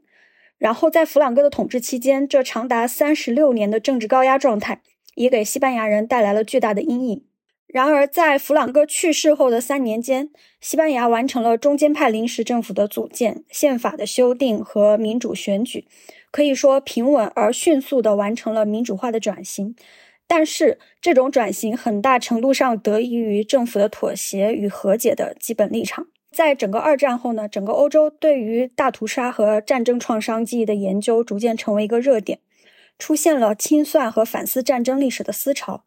但是从西班牙人的个人记忆来看，他们长期在这种政治高压下，他们刚刚摆脱了弗朗哥主义的阴影，他们对一个全新的西班牙社会的期待远远超过了追忆痛苦历史的冲动。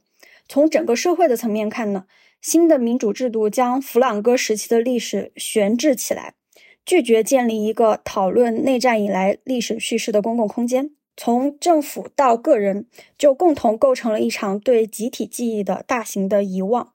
呃，比如说，在弗朗哥之后继任的西班牙国王胡安·卡洛斯一世，他就曾经表示：“我属于内战结束后或稍后出生的那一代。”这一代占西班牙人口的百分之八十，他们并不生活在他们不了解的过去时。那回到马里亚斯本人，他其实也是出生于胡安·卡洛斯所说的这一个时代，他不曾亲历这段历史。在小说当中呢，胡安同样也未曾亲历这段战争记忆，他对这段历史的记忆基本都来自于对他父亲的描写。他的父亲兰斯呢，他的财富是得益于弗朗哥时期的机构腐败。兰斯他的职业就是退休前曾经是美术馆的专业鉴赏人员，然后同时也是得益于他的贪腐舞弊，他积累了大量的财富。呃，可以说兰斯作为父亲，就是这个角色是弗朗哥时期，甚至也是民主过渡时期的既得利益者。他的大笔财富将会成为胡安继承的遗产，然后前提条件就是胡安对这些就是父亲的这些财富的来源保持沉默。对于胡安来说，他不知道父亲的财富的秘密，就是对当下富足平稳生活的一种保障。我觉得这可能也是为什么胡安他总是避免知道过去，避免回忆过去。他甚至用一种遗忘的精神，用原文的话来说，就是以一种孩童的目光看待过去。呃，原文里面说，像孩子一样，这些男人和女人们相信世界是从他们出生开始的。他们从不询问在他们踩踏的土地上是否之前就有过足迹，但是作为读者呢，从小说的第一句话开头，我们就知道胡安他是已经知道事实的情况下来讲述的，就是开头的第一句话是“我不曾有意探听，但还是知悉”，但是主人公却还是在。后面迅速改变了他的叙述重心，他会经常插入一些看起来与主线并不直接相关的故事，以及自己的一些所思所想。这些看似离题的故事和漫无目的的思考呢，就使得他在一开始提到那个过去发生的事情变得越来越中性。然后我们在小说的最后才会发现，兰斯和妻子之间的故事，呃，与吉利尔莫和米利亚姆的故事其实是平行的。嗯。这个时候我们对于结局就是感到震惊的同时，但又会觉得啊，这个很合理，意料之中，对，意料之中，对，就是我觉得这一部分是因为这个主人公胡安他的叙述技巧，嗯，就是使得过去或者说他的父辈的历史。就是这个历史的重量被胡安在叙述当中有意识的减轻了，所以他最后揭开的时候，你才会觉得在意料之中。呃，然后回到胡安他本人的经历，他小说当中讲述胡安和贝尔塔的这段故事的时候呢，是在纽约发生的。这一段落呢，显然是弱化了就是胡安所在的西班牙的这个历史背景。呃，但是同样也体现了主人公他对于记忆和过去的思考。比如，当在外游荡了几个小时的胡安，他回到贝尔塔的公寓的时候呢，第一件事便是取出自己在外面购买的东西，然后把塑料袋扔进了垃圾桶。这个地方原文说的是：“加速忘记我曾经旅行过，让平静重回生活。”再说起胡安他本人的职业嘛，作为口译员，他需要长期出差，然后每次出差归来，他都特别在意的一个事情就是。他需要对自己的这个新婚后的家庭重新适应，因为他的家里面有他的父辈，就是兰斯的痕迹。这个地方其实也在隐喻，就是兰斯想要维持的一个旧的秩序，也象征着这个国家保留着过去的痕迹一样。但是作为胡安，就是内战后新出生的这一代，却总是想要消除这种痕迹。然后我们就把主人公的经历。呃，放到西班牙的历史中去看，就会发现这种遗忘不仅是个人的选择，或者说是战胜方的选择，它是西班牙现代史的一个选择。呃，作者在书里面没有直接谈及历史，但是在某种程度上呢，包含了对历史的文学化表达。嗯，我们无法避免历史被讲述，但我们可以把握历史被讲述的方式。所以这也是为什么批评家库尼亚多也说，嗯，马里亚斯的全部小说都盘旋着一个幽灵，这个幽灵就是西班牙创伤的历史。嗯，尽管这一部分其实在如此苍白的心里面并不是特别的，呃，显就是对显著。如果大家想要对他的小说当中对于战争的这一块的一个反思的话，其实可以去看他的那个《明日战场上》。勿忘我哦，叫勿忘我嘛。嗯嗯，我看有人是这么翻译的，《明日战场上勿忘我》。好多个翻译，对，可能版本不太一样。对，国内还没有引进这本书。嗯，就是那个三部曲。对，嗯。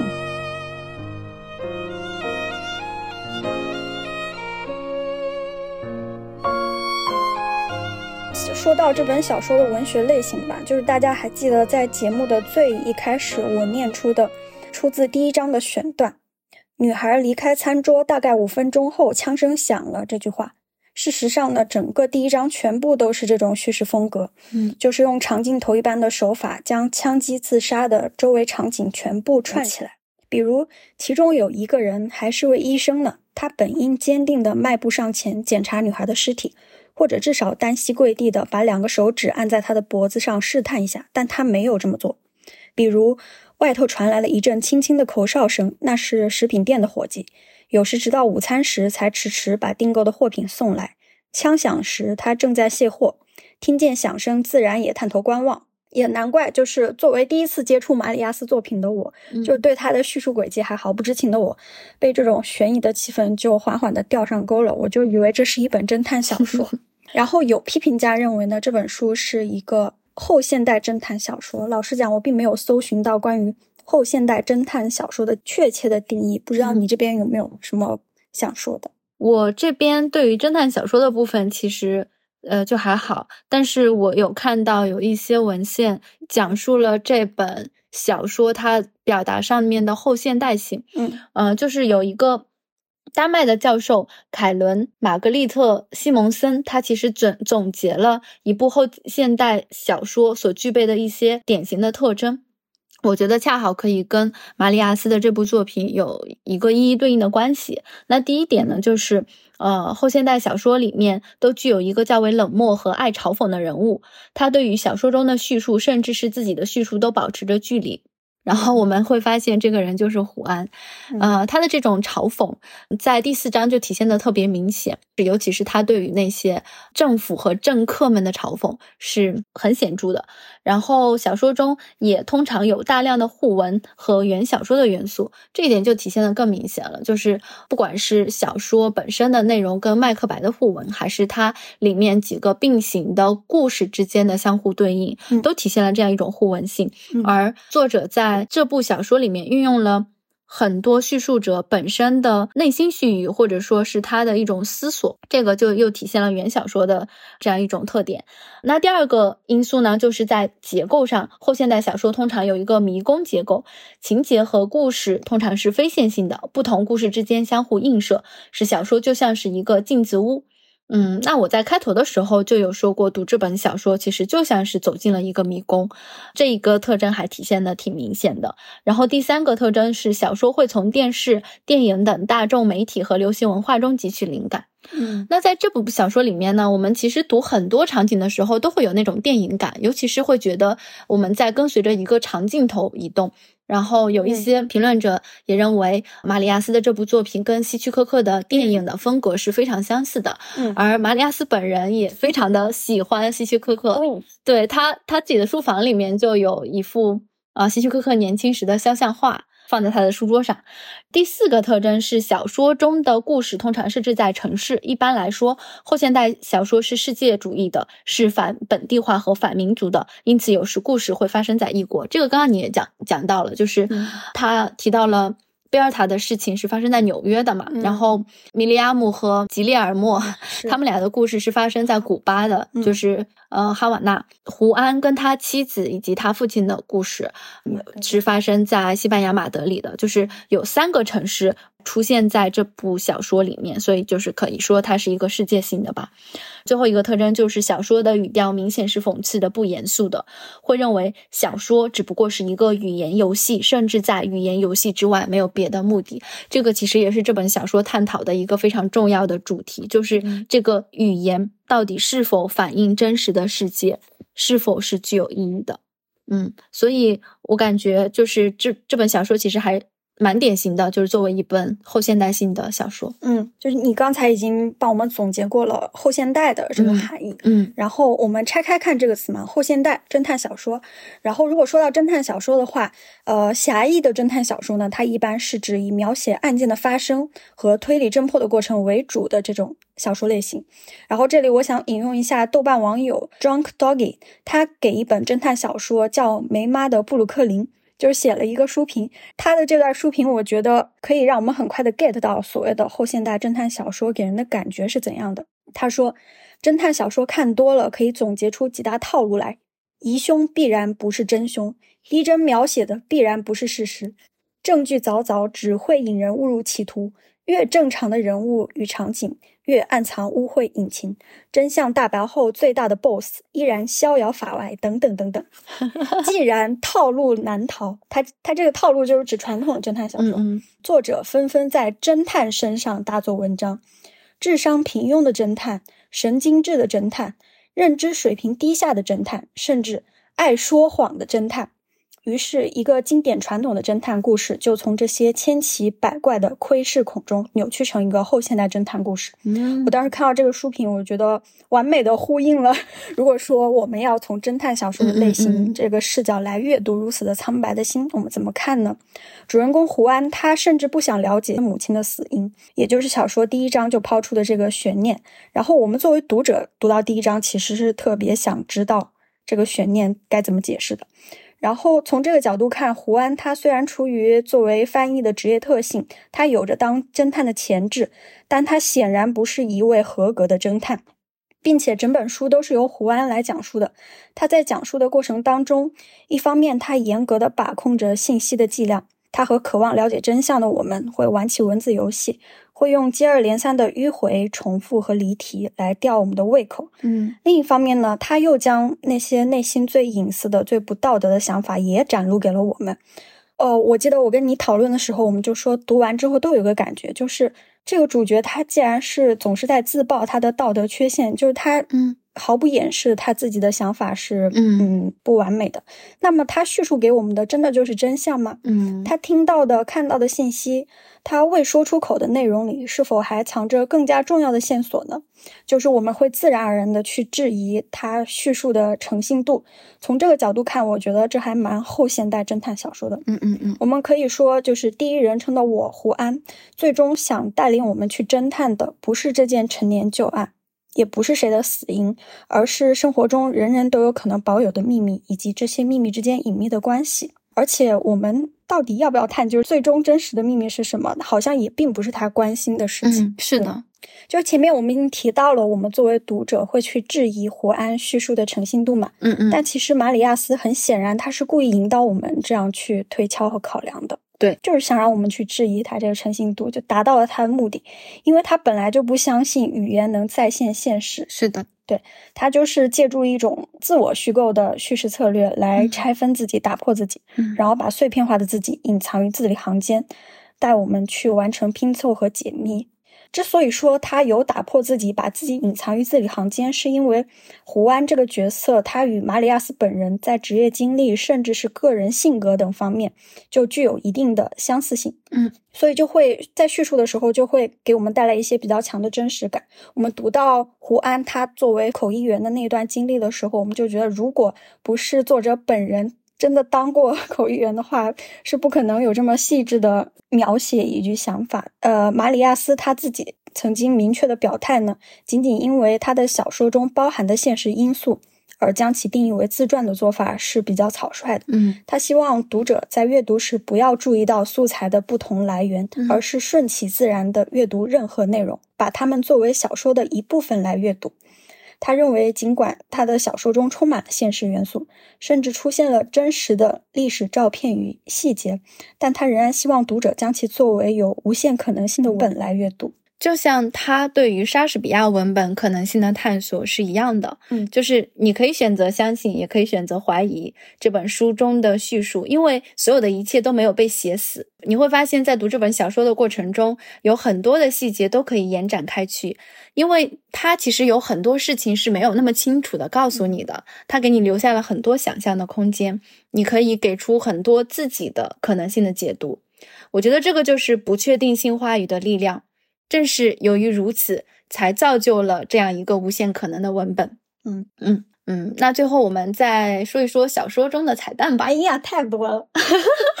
我们一开始还瞎怀疑，怀疑了好多彩蛋呢。对，就比如说这个小说里面的人名，就是我们会发现马里亚斯其他的小说里面也会出现诸如胡安、路易莎这样的名字。嗯然后我们就又留意到，呃，马里亚斯的父亲他叫做胡利安嘛。所以我一开始在想，这个胡安莫不是他对于他父亲的一种致敬？但是后面呢，我们又发现，哎，怎么西班牙人这么多叫胡安的？所以就有点困惑了。对的，就是那个打破那个弗朗哥政权的那个国、嗯第一任民主国王也叫胡安，然后一下子就懵掉了，就想说这个人名到底有没有作者自己的心思在里面？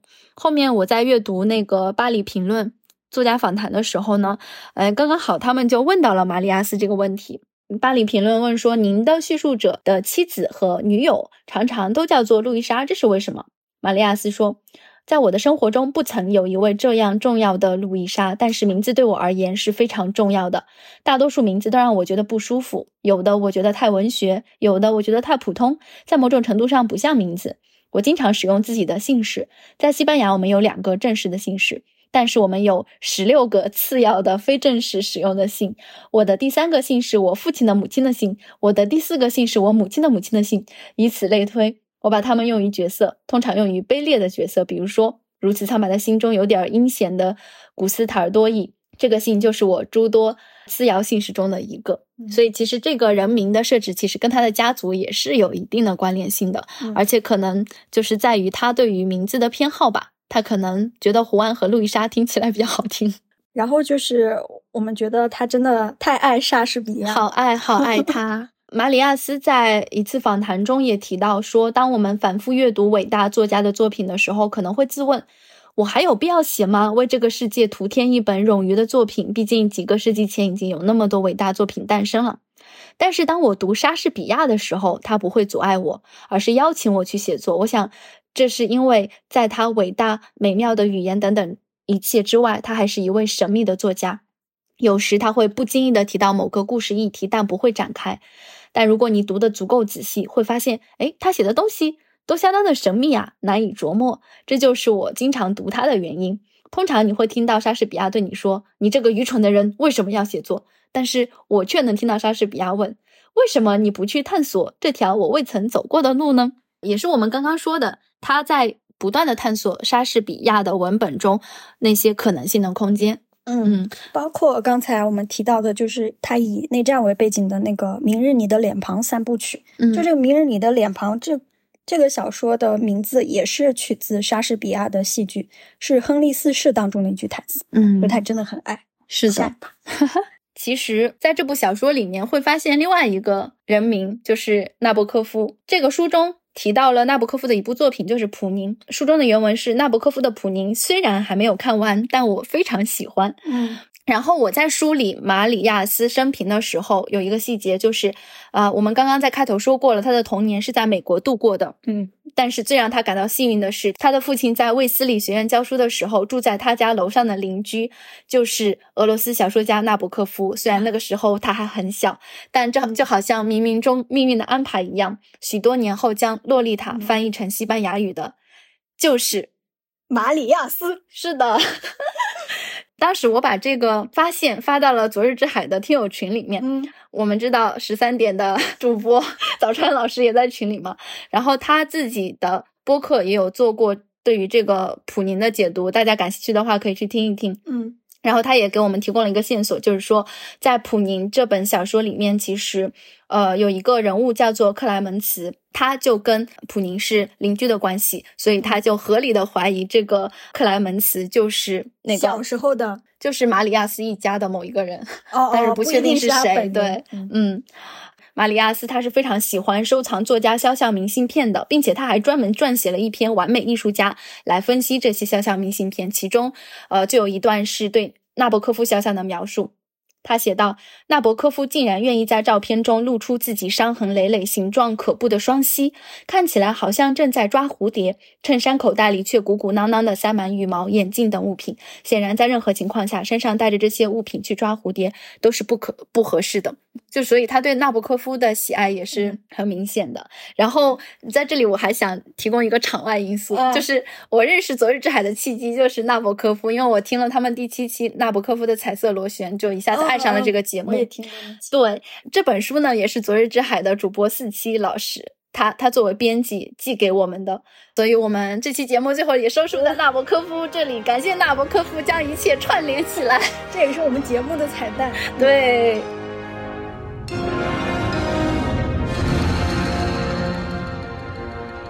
可真是丰富的一期呢。下面让我们来结个尾吧。嗯，好，我是阿星，我是树锦，感谢大家收听本期的首尾相撞，感谢你 有耐心听到这里。那听到这里的朋友有没有感受到我们这期节目是有一点不同的？嗯，对，没错，我们这一次也采用了和马里亚斯一样的方法，就是将我们两个叙述者的身份留到了最后的位置来揭示。对的，所以刚刚录的时候，出于一些惯性，我经常还会阿星阿星，然后讲完之后发现不对，我们不能透露我们分别是谁，于是又重新录。对，然后我们就用你来代替。对，这一期真的很刻意。嗯，然后我们最后也有一个小小的彩蛋，献给非常有耐心听完这期节目的你。马里亚斯他也被问到说有没有什么品质是一个小说家应该具备的。他回答说：“是耐心。”恭喜你具备了成为一个小说家的重要品质。最后，我们来谈一谈创作这期节目的一些心路历程吧，因为因为我感觉真的非常不容易呢。嗯，其实这本书呢是我们四月份的时候就收到的，我当时读了前面的四章，就感觉已经挺喜欢的了。然后后来跟四七沟通，他说读到结尾的时候会有一个生命的大合奏来冲击读者。我最后也真的体验到了，就是我们前面所说的第十五章的那些感受。我觉得这就是一种在一本小说里体会到神迹的感觉。呃，我是被完全击倒了，然后马上就读了第二遍。但虽然阅读的体验很畅快，但是怎么去讲这样一本迷境之书，对我来说却很有难度。我们本来之前承诺给编辑老师的是六月十五号之前发节目，但是因为我跟树锦就这个提纲讨论了很多轮，然后定稿之后又改了好几次，总之就是很纠结。对我来说，我我我就读这本小说的过程中，非常的嫌弃自己的阅读量实在是太低了，对现象学和语言学毫无涉猎，就看某些文献的时候都觉得很困难。然后再加上打算更新的这一周加班，稿子也写得很慢，所以 所以就不出意外的拖更了。为了让这期节目呈现的更好，我也打算就是去学习一下其他文学播客的做法嘛，所以就反复听了一下之前《昨日之海》的好几期我非常喜欢的节目，以及十三点里面关于纳博科夫的几期。哎呀，我就是再次被他们的表达感动到想落泪，然后再一次非常的嫌弃自己的文学素养太低，写不出那么好的句子。哎，啊，所以就真的很纠结。所以我们最终决定。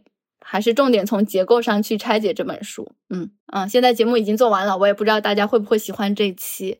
啊，其实我还是没什么信心。嗯嗯，尤其是昨日之海的主播四期，他还说会来听，希望就是轻喷吧。然后之前也说，就是因为阿星不是很早就加了昨日之海的群嘛。嗯。然后他们入群的话是要给主播发邮件的，然后就可以拉你进群。然后我一直没有进，因为我觉得我的阅读量就配不上这个群。阿星每天就会给我讲他们群里面在讨论什么什么，真的有时候我也看不懂。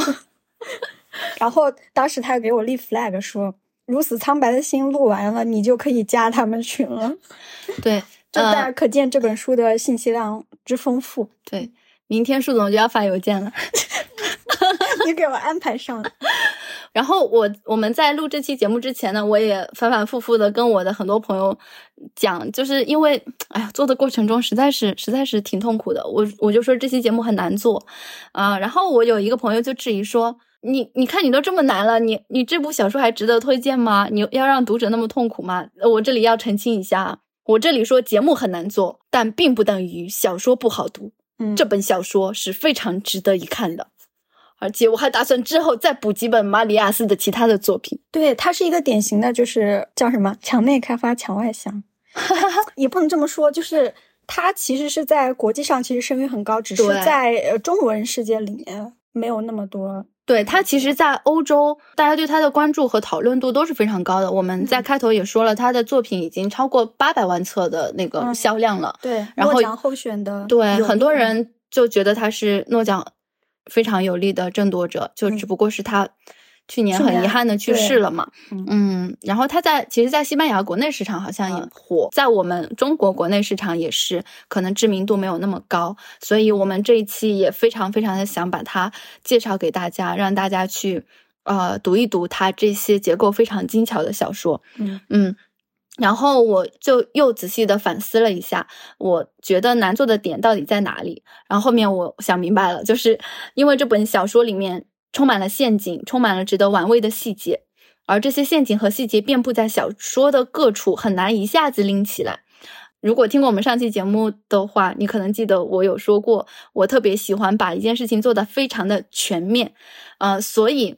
在我想要把它做的全面，而它的细节又很纷繁复杂的时候，这个难度就来了。这样一本书就给我设置了很多的障碍，因为我不管我怎么努力。它总是会有我没有探索到的秘境，就像马里亚斯本人所说的，他的小说是一个具有无限可能的文本。那我怎么能够把这个无限全部涵盖进来呢？嗯，所以我们这期节目就做成这样了，我已经尽力了。但是我觉得在阅读这本书和做节目的过程里面，我也是有很多的收获的，就是我逐渐的认识到了哈维尔·马里亚斯这样一个作者，我觉得他是一个非常有魅力的作家，他的创作方式让我非常的惊叹。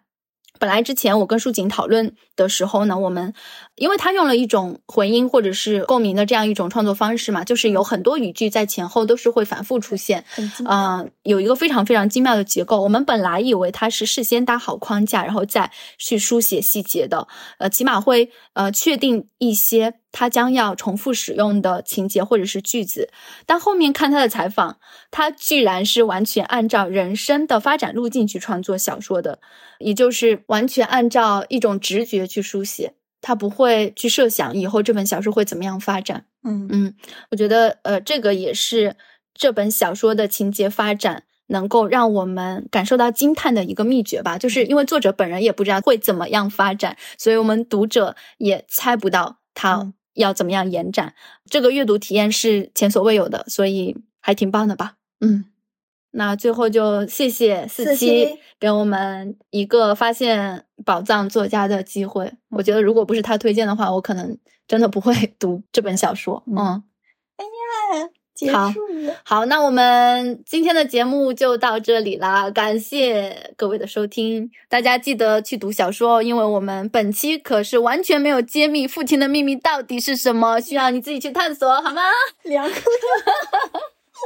好，他每次都是，哎，虽然我们给了你一些线索，OK，好，本期节目就到这里，大家拜拜，我们下次见。